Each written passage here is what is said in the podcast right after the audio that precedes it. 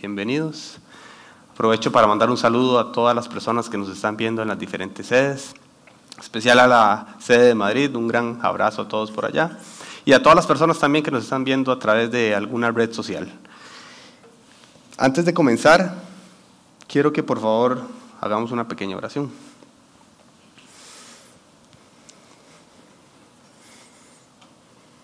Señor, quiero darte gracias infinitas por la oportunidad de estar aquí, Señor, porque nos tienes aquí con un propósito. Y te pido, Señor, que nuestro corazón y nuestra mente esté dispuesta a recibir, Señor, el mensaje de hoy, para que transforme nuestra manera de pensar, para que cambie nuestra manera de vivir, Señor. Te pido, Padre, que cada palabra que salga de mi boca sea inspirada por el Espíritu Santo, que yo desaparezca por completo y que podamos dedicarte este tiempo a ti. Pon en tus manos, Señor, en el nombre de Jesús. Amén. Continuamos con esta miniserie que se llama El Gran Mandamiento. Y los que escucharon la charla la semana pasada recordarán que Ernesto habló acerca del gran mandamiento, del mandamiento más importante de todos. Él habló acerca de ese mandamiento que menciona Jesús en el Evangelio de Marcos en el capítulo número 12. Y específicamente profundizó en Marcos 12:30, que dice, ama al Señor tu Dios con todo tu corazón, con toda tu mente, con todas tus fuerzas, perdón, con todo tu corazón, con toda tu alma, con toda tu mente y con todas tus fuerzas. No sé si lo recuerdan, lo tienen presente. Perfecto. Y si tienen buena memoria, recordarán que se tocaron tres puntos principales. El número uno es que Dios es el único Dios. Entonces no deberíamos de adorar a nadie más. Nada en nuestra vida debería competir con Dios. Nuestra adoración debe ser única y exclusivamente a Dios. El punto número dos es que entendiendo lo primero, debemos aceptarlo como nuestro Señor y Salvador. Y que eso debería llevarnos a nosotros a tener un arrepentimiento genuino de nuestros pecados. Y el punto número tres, se habló de que tener disciplinas espirituales no es sinónimo de amar a Dios. Y que incluso esas disciplinas espirituales las podemos estar ejecutando día a día, casi que de manera automática, pero las podemos estar haciendo sin entender realmente lo que significa, sin amar a Dios. Y que eso es algo de lo que debemos de tener mucho cuidado. Lo expuesto de la semana pasada nos ayudó a comprender de manera más profunda la importancia de este gran mandamiento.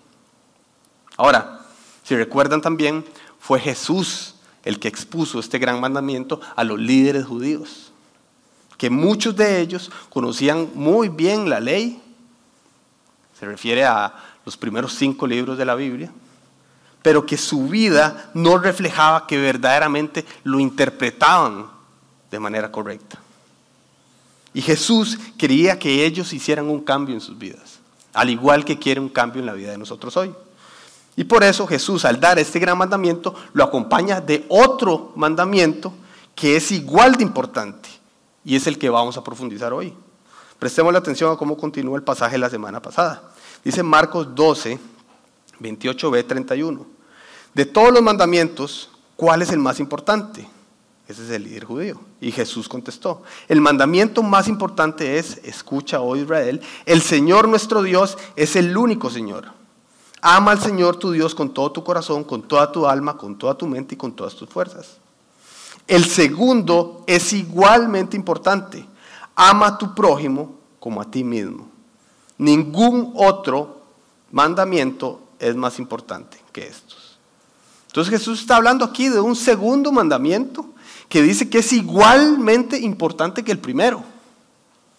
Dice que amemos al prójimo como a nosotros mismos. Y lo cierra haciendo el énfasis de que ningún otro mandamiento es más importante que estos. Y aquí, ¿verdad? no es como que Jesús se equivocó. ¿Cómo es que Jesús le dio el mismo nivel de importancia a uno que al otro? Jesús no se equivocó porque lo dice de diferentes formas y en diferentes momentos. Él lo tenía muy claro. Amar al prójimo como a nosotros mismos es igual de importante que amar a Dios. Entonces ahí es donde uno debería empezar a preocuparse un poco. porque quizá uno no le ha dado tanta importancia en el día a día a este segundo mandamiento. Y que ese nivel de importancia se lo da nada más y nada menos que Jesús. Es interesante, porque creo que de verdad no tenemos presente ese mandamiento con tanta importancia. Tenemos muchos mandamientos claros en nuestra vida y que seríamos, ¿verdad? Que no fallamos en ellos, no robar, no mentir, no matar, honrar a padre y madre, ¿verdad? Decimos, no, jamás yo lo haría. Pero creo que no le hemos dado la importancia a este mandamiento de amar al prójimo, tal y como Jesús nos pide que lo hagamos. ¿Cierto o no? Vamos a ver, que no los veo muy convencidos. Cuando ustedes van manejando ahorita en las calles de San José con estas lluvias y se le mete un carro y lo insulta todo, lo primero que se le viene a la mente a ustedes es, amo al prójimo. No. ¿Verdad? Los de Madrid, cuando uno va caminando ahí en la calle y un español le pega un grito, cuatro gritos le pega, lo regaña todo, porque es un deporte nacional allá. Nada, ¿verdad? No pensamos que esa persona es el prójimo al que tengo que amar. No lo tenemos tan presente, pero deberíamos. Debe ser así, porque si es importante para Jesús, debe serlo para nosotros. A pesar de las dudas que esto genere. Porque nos podemos preguntar muchas cosas. ¿Por qué es que es tan importante para Jesús? ¿O cómo puedo yo llegar a amar a una persona que me cae mal al mismo nivel que me amo a mí? ¿O será que hay excepciones? ¿Verdad? Las personas que son malas y que han sido malas conmigo, también tengo que amarlas, es mi prójimo. ¿O eso no tengo derecho a no amarlos? Lo cierto es que surgen dudas. Y por eso es que hoy les quiero compartir una de esas magníficas formas que utilizaba Jesús para aclarar dudas a la gente sobre algún tema, utilizando una parábola sobre el amor al prójimo. Me refiero a la parábola, una de las más famosas de todas, la parábola del buen samaritano, que está en Lucas 10, 27, 37.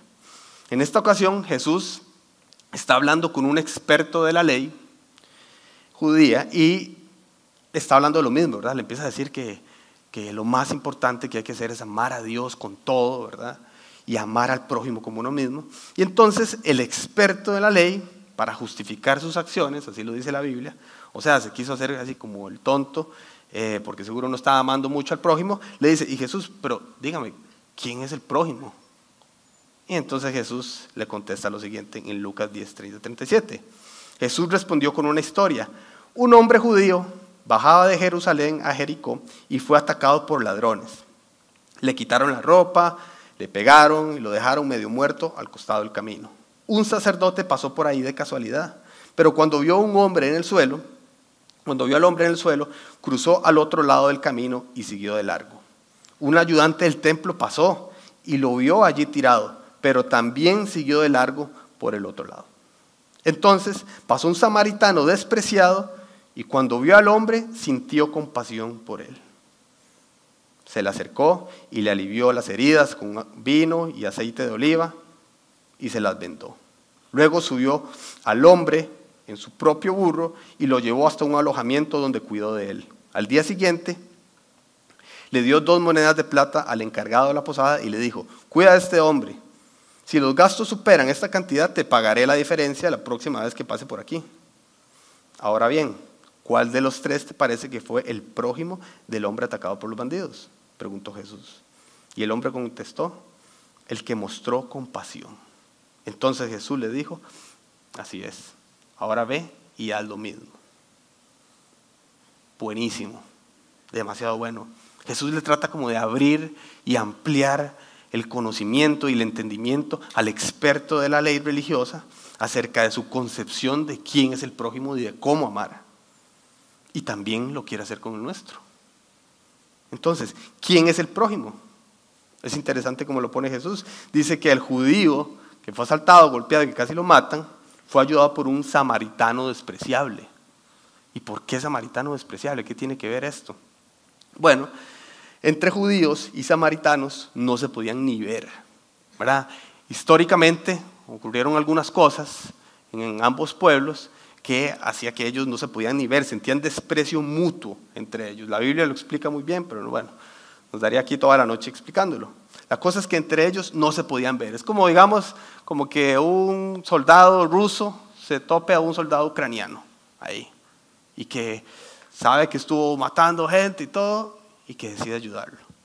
Algo así, digamos que peor. Y aún así, eso no fue un impedimento para que el samaritano tuviera esta muestra de amor tan grande.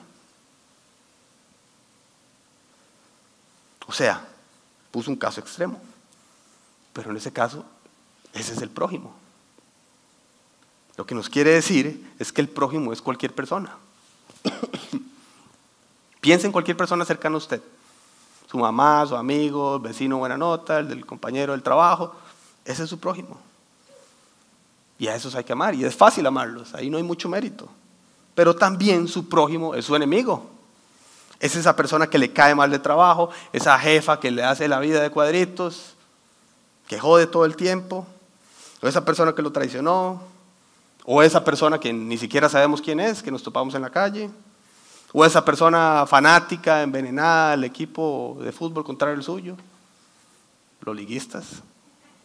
Es nuestro prójimo, sí. Y a todos esos Jesús nos dice que los tenemos que amar. Pero, ¿por qué Jesús quiere que yo ame a esas personas con tanta intensidad y con tanta intencionalidad? ¿Cuál es la importancia de esto, de amar al prójimo en mi relación con Dios? Entonces aquí es donde se pone interesante la cosa. Aquí es donde empezamos a ver la relación entre estos dos mandamientos, los más importantes. ¿Por qué es importante amar al prójimo? Bueno, lo número uno es porque demuestra mi amor por Dios. Juan 14, 15 dice, si me aman, obedezcan mis mandamientos. Ya no se trata de mí, ¿verdad? Se trata de hacer muestras de amor por mi amor a Dios. Yo llegué al país el martes, vivo en Madrid, y, y desde que llegué el miércoles ya estaba destruido. Me dio una gripe ahí, bueno, todavía estoy choleña. Y, y he estado enfermo todos estos días. Y el viernes justamente era el día que estaba peor. Pero justamente ese día yo había sacado una cita para renovar la licencia en el BCR. Y yo decía, no puedo perderlo. Porque si, si la pierdo, entonces no puedo manejar allá. No, es un tortón. Tengo que ir. Y entonces fui a las nueve y media de la mañana, todo enfermo, temblando de frío, hice la fila, ¿verdad? Me atendieron, pasé, estaba fríísimo el BCR y, y esperé un montón de tiempo y me atendieron y ya cuando me atendió el señor me dice, ah, muy bien, Santiago, sí, sí, súper fácil, pero le hace falta el dictamen médico a usted. Y yo, ay, pero no, no puede ser. Pero tranquilo, aquí lo puede sacar, aquí en la ficha, aquí en la para. Y yo, ¿y tengo que hacer toda la fila? Y me dice, no, no, nada más le dice al guarda, ahora que regresa, y lo deja pasar y listo. yo, bueno, voy a la Fischel, todo hecho leña, y me dice la señora, ay, no está la doctora, tiene que esperar media hora. ¿Puedes sentar en esa banquita ahí? Y yo, entonces me siento en la banquita media hora. Termina la media hora, llego, y yo, ya llegó la doctora. Ay, no, dice que si le puede dar chancecito, 45 minutos más.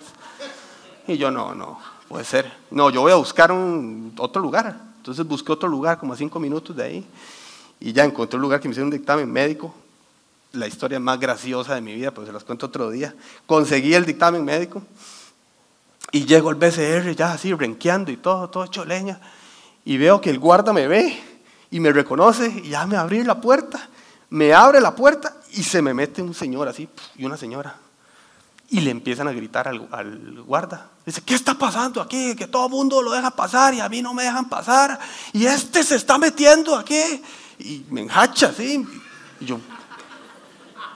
Y entonces a mí se me quitó la enfermedad en ese momento y empiezo a sentir un calor. Y ya iba a explotar. Y lo vuelvo a ver. Mi prójimo. ¿Por qué hice eso? Porque estaba, sabía que tenía que ir a una charla la semana siguiente. Entré al banco y lo volví a ver, seguía gritando, llegó el gerente, fue un desastre. Y yo oré por él. La verdad es que me esforcé por amar al prójimo. Ese esfuerzo lo hice por obediencia a Dios. Porque si no intentamos amar al prójimo, si yo le hubiera pegado cuatro gritos de vuelta o un manazo por irrespetuoso, no estaría demostrando que amo a Dios.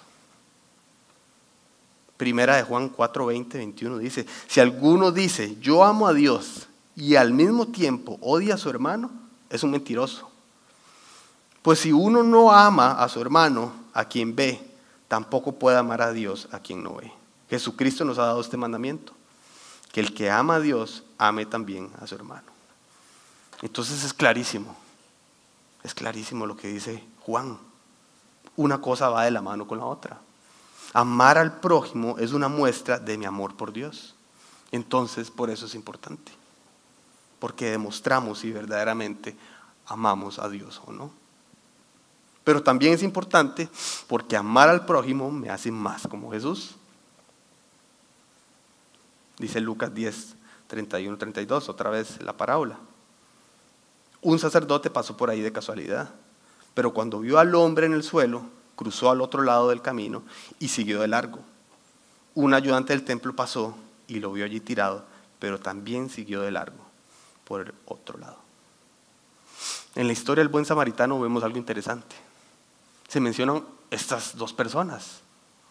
Nos hablan de un sacerdote y de un ayudante del templo. Estas personas que trabajan en el templo no eran personas cualesquiera. Las personas que trabajaban en el templo eran únicamente los levitas, una tribu específica ahí de Israel. Entonces, las personas que trabajaban en el templo era, ¿verdad? era como lo máximo. Era como un trabajo completamente privilegiado.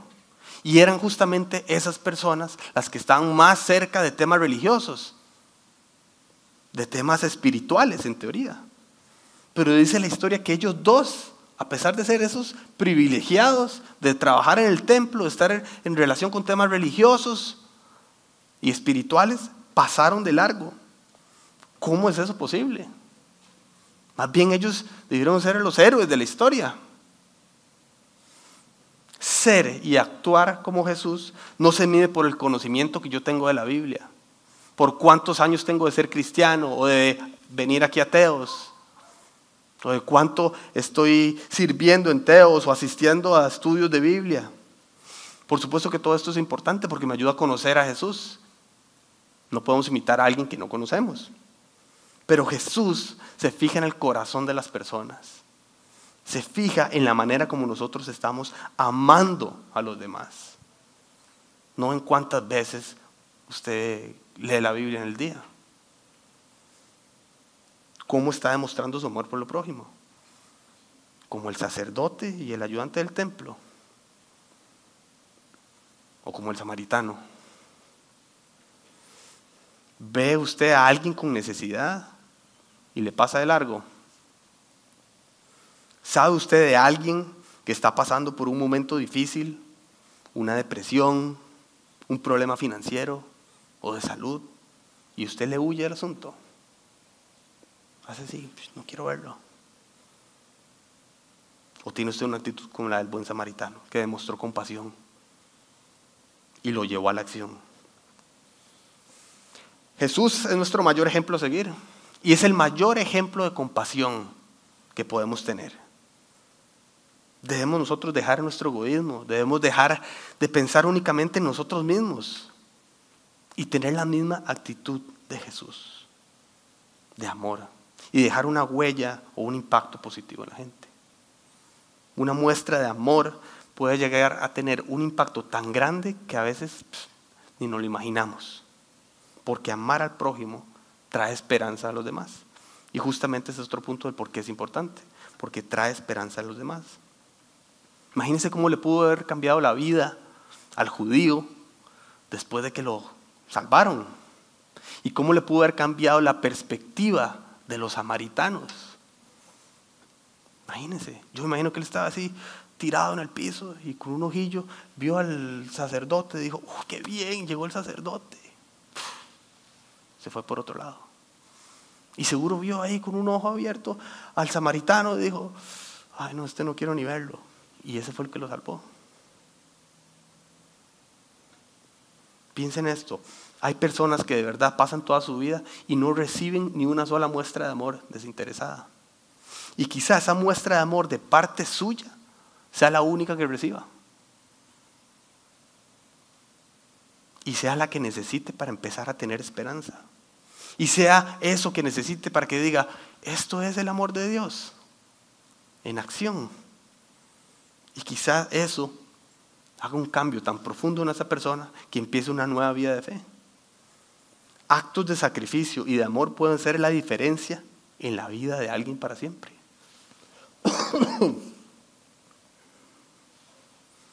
Cuando pienso en esto, me recuerdo a las personas que, de Teos que han ayudado en, en Guinea-Bissau. Personas que han sacado de su tiempo, de su dinero, de sus recursos, de su conocimiento, para ir hasta allá, a un país en el oeste de África, donde el 66% de la población está en pobreza extrema. Y en vez de agarrar esa plata y ese tiempo para irse a Europa a pasear, se van allá. Porque saben que son personas necesitadas. Y llevan un amor desinteresado a esas personas. ¿Y saben cuál ha sido el impacto? Personas que hoy tienen esperanza. Personas que pasaron de no conocer el nombre de Jesús a tener sus nombres escritos en el libro de la vida. Ese es el tipo de impacto que puede hacer un acto de amor. El impacto de un acto de amor puede tener consecuencias eternas en la gente. Trae esperanza. Por eso vale la pena, por eso es importante también. Pero además, esos actos de amor al prójimo nos traen dicha, nos traen felicidad. Hechos 20, 35 dice, hay más dicha en dar que en recibir. Cuando uno hace actos de amor por alguna persona, uno es súper extraño, pero uno termina súper feliz. ¿verdad? Usted habla con las personas que van aquí a indigentes, a semillitas, ¿verdad? a servir con teos, y, y la gente, en vez de ir a dar, parece como que recibe. Terminan felices. Tenía un amigo que me decía, Charlie, decía, voy a ir a recargarme. Eso significa, voy a ir a indigentes un viernes en la noche o un sábado en la noche. Después de bretear toda la semana, iba ahí a recargarse porque hay más dicha en dar que en recibir.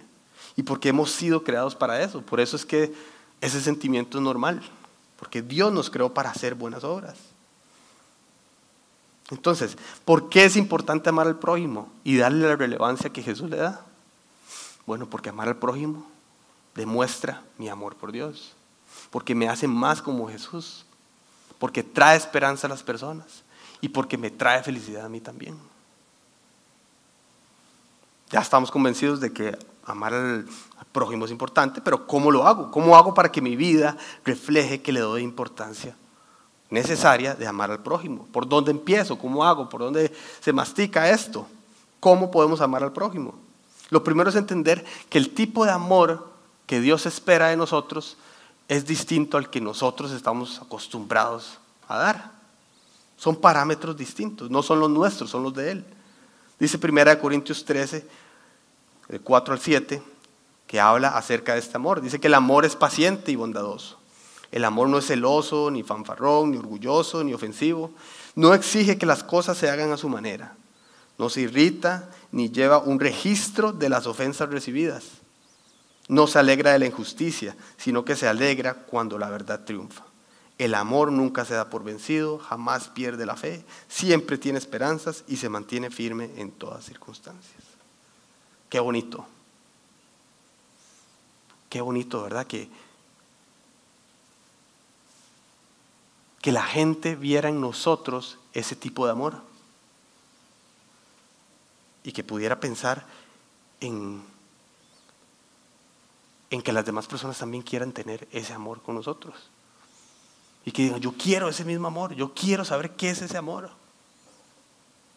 Ese es el tipo de amor que quiere Dios en nuestra vida. El amor que Dios espera de nosotros es ese amor que nos habla Corintios. ¿Cómo cree que pueda cambiar la vida de la gente a su alrededor si usted amara así todos los días? Ese es el tipo de amor al que nosotros debemos aspirar. Y pueden ser con pequeñas cositas, con cosas tal vez aún más grandes, pero pueden ser, como lo dice el versículo, siendo paciente, siendo bondadoso, no exigiendo que las cosas se hagan siempre a mi manera. Así como también algunas veces nos va a tocar suplir la necesidad de otros con algo más grande, como lo hizo el samaritano.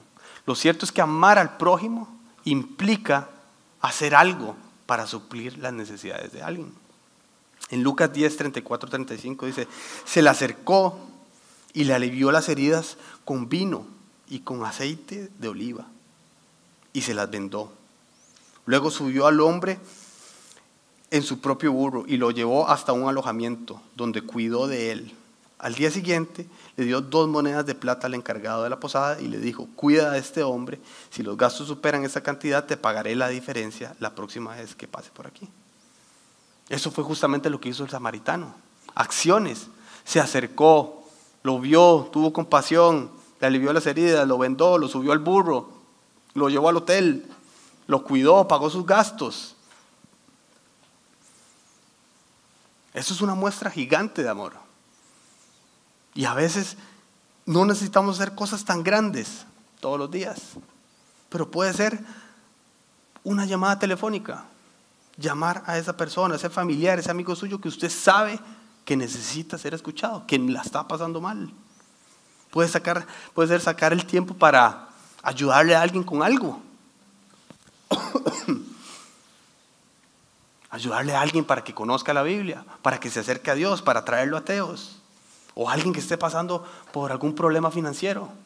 Creo que todos conocemos a alguien que a veces está apretado de plata. Y nada nos cuesta ofrecerle ayuda. ¿Verdad? A veces decimos, ay, esa persona la está pasando mal económicamente. Dios, ayúdale, no sé qué. Y gracias por el millón de dólares que tengo en mi cuenta. ¿Verdad? Nada nos cuesta al menos ofrecer ayuda. Mucha gente no la quiere recibir, pero las muestras de amor son importantes. No sé qué le va a pedir Dios que usted haga, pero piense en todos los recursos que usted tiene para ponerlos a disposición de las personas necesitadas. Pero pídale a Dios que le abra los ojos para poder identificar a ese prójimo necesitado. Y que utilice sus recursos con los que Dios los ha bendecido a usted para bendecir a los demás también. para darle amor. Yo creo una vez que era el bautizo de mi, de mi sobrino y yo era el padrino.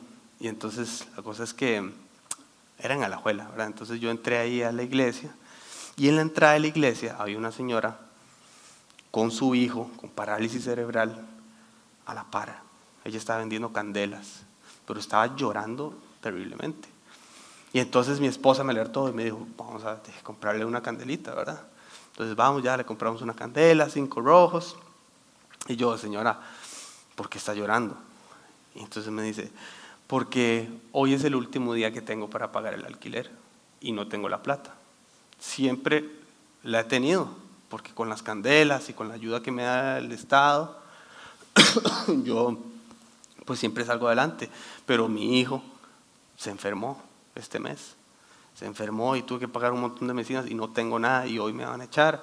Y le doy demasiadas gracias por comprarme la candela, pero me faltan 500 mil pesos. Y yo, qué duro que hacer algo. Y yo, señora, tranquila, ah, muy prudente, siempre me pasa. Yo, tranquila, que vamos a solucionar. Y, Ay, gracias, muchacho. Yo, tranquila, tranquila. Y yo entro ahí a la, a la iglesia. Yo, Dios, perdón por embarcarlo, pero necesito que me ayude. No podemos dejarla así. Usted sabe cómo es, ¿verdad? Entonces ahí empecé a utilizar mis recursos. No tenía plata, pero tenía recursos. El recurso más poderoso, la oración. Yo, Dios, ayúdeme. Segundo recurso, el teléfono y contactos. Tengo amigos con plata, ¿verdad? Entonces yo, ah, más necesito que me pase plata. Ayúdenme, familiares ahí, todo el mundo. O sea, no habían pasado 10 minutos y ya tenía 500 mil pesos en la cuenta. Yo era el padrino y toda la cosa, pero yo me tuve que salir a celebrar con la señora. Yo, señora, ya los tenemos ahí. Empezamos a brincar y todo. Al final fuimos a la casa de ella y todo, y oramos y leímos la Biblia, pues estuvo muy lindo. Pero esto no pasa si no le pedimos a Dios que nos abra los ojos y que miremos con compasión y que la compasión nos lleve a la acción. No es posible. Amar al prójimo implica hacer algo. Y Dios hace el milagro. Dios multiplica las cosas, pero hay que hacer algo. Puede ser con pequeñas cositas en el día a día, o puede ser con involucrarse con algo más grande, con alguna ayuda social.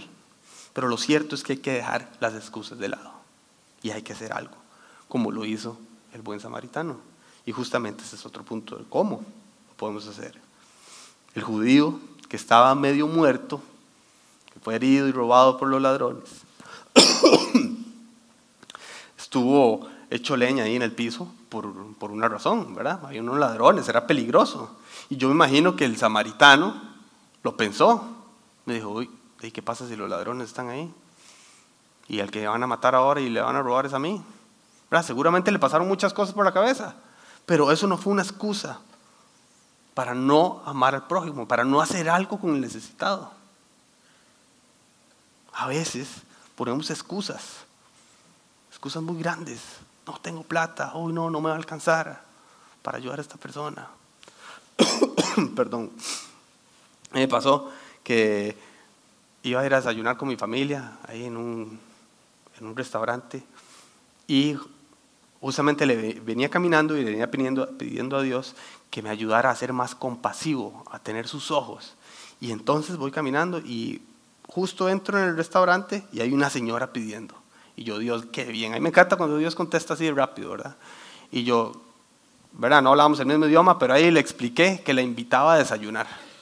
Y entonces ya pedimos nosotros de comer huevos, tocineta, estaba buenísimo. Y entonces estoy dándole gracias a Dios, ¿verdad? Pero con el otro ojo, un ojo cerrado orando y el otro abierto, veo que la señora ya agarra un juguito, ¿verdad? Y yo, está bien, gracias porque pude ayudar a la señora. Y agarra otro juguito, y agarra el yogur, y un sanguchito, y un croissant, y yo ya me desconcentré. Y yo ya, pero se, se, montó, se montó. Y entonces ya estresado yo por eso, no me va a alcanzar, no me va a alcanzar. Fueron 20 euros al final no era nada del otro mundo. Pero somos muy humanos, ¿verdad? Nos cuesta. Y es por eso que nosotros necesitamos estar unidos a la vida. Cuando nosotros estamos unidos a Jesús, se nos hace más fácil. Es la única manera de hacerlo en realidad, es la única manera de que sea posible. Si no estamos unidos a Jesús, no es posible. Juan 15, 5 dice, ciertamente yo soy la vid Ustedes son las ramas. Los que permanecen en mí y yo en ellos producirán mucho fruto, porque separados de mí no pueden hacer nada. Si no estamos unidos a Jesús, no vamos a poder tener los ojos compasivos de Jesús. No vamos a estar alerta a las necesidades de la gente. Vamos a pasar y no las vamos a ver. Vamos a estar concentrados en nuestras propias cosas. Pero si estamos unidos a Jesús, vamos a producir mucho fruto en nuestra vida. Y vamos a dar ese amor y vamos a cambiar esas vidas. Estar pegado a la vida significa ser obediente, conocerlo a través de la Biblia, tener intimidad con el Señor en oración, relacionarnos con otros creyentes. si no estamos unidos a Jesús, no vamos a honrar a Dios, ni nunca, nunca vamos a darle la importancia a este mandamiento en nuestra vida cristiana. No vamos a ser plenos. Amar al prójimo es necesario para nuestra vida, para vivir llenos y honrar a nuestro Señor y Salvador y así demostrarle verdaderamente que lo amamos. Así que lo invito a que hoy reflexione sobre lo que hemos visto, lo que hemos hablado, sobre la importancia de amar al prójimo de acuerdo y con los parámetros que nos los dice Jesús. Y la tarea muy fácil. Identifica a una persona, una nada más, a su alrededor, con una necesidad. Y con acciones concretas demuéstrele su amor. Puede ser ofreciéndoles ayuda, saliendo de aquí, una llamada. Hey, sé que has estado mal, no sé qué. ¿Qué le puedo ayudar? Puede ser nada más sacar tiempo para ir a escuchar a alguien. O puede ser simplemente siendo paciente el día de mañana con esa persona que se va a topar en el trabajo, que lo saque a sus casillas. Pero pídale a Dios que haga un cambio en su vida y que le permita ver a las personas con la misma compasión con la que lo hizo el buen samaritano. Oremos. Señor, yo te quiero dar gracias por el mensaje de hoy. Gracias, Padre, porque nos has dejado muy claro en la Biblia la importancia de amar al prójimo. Y te pido, Señor, que eso sea una realidad en nuestra vida.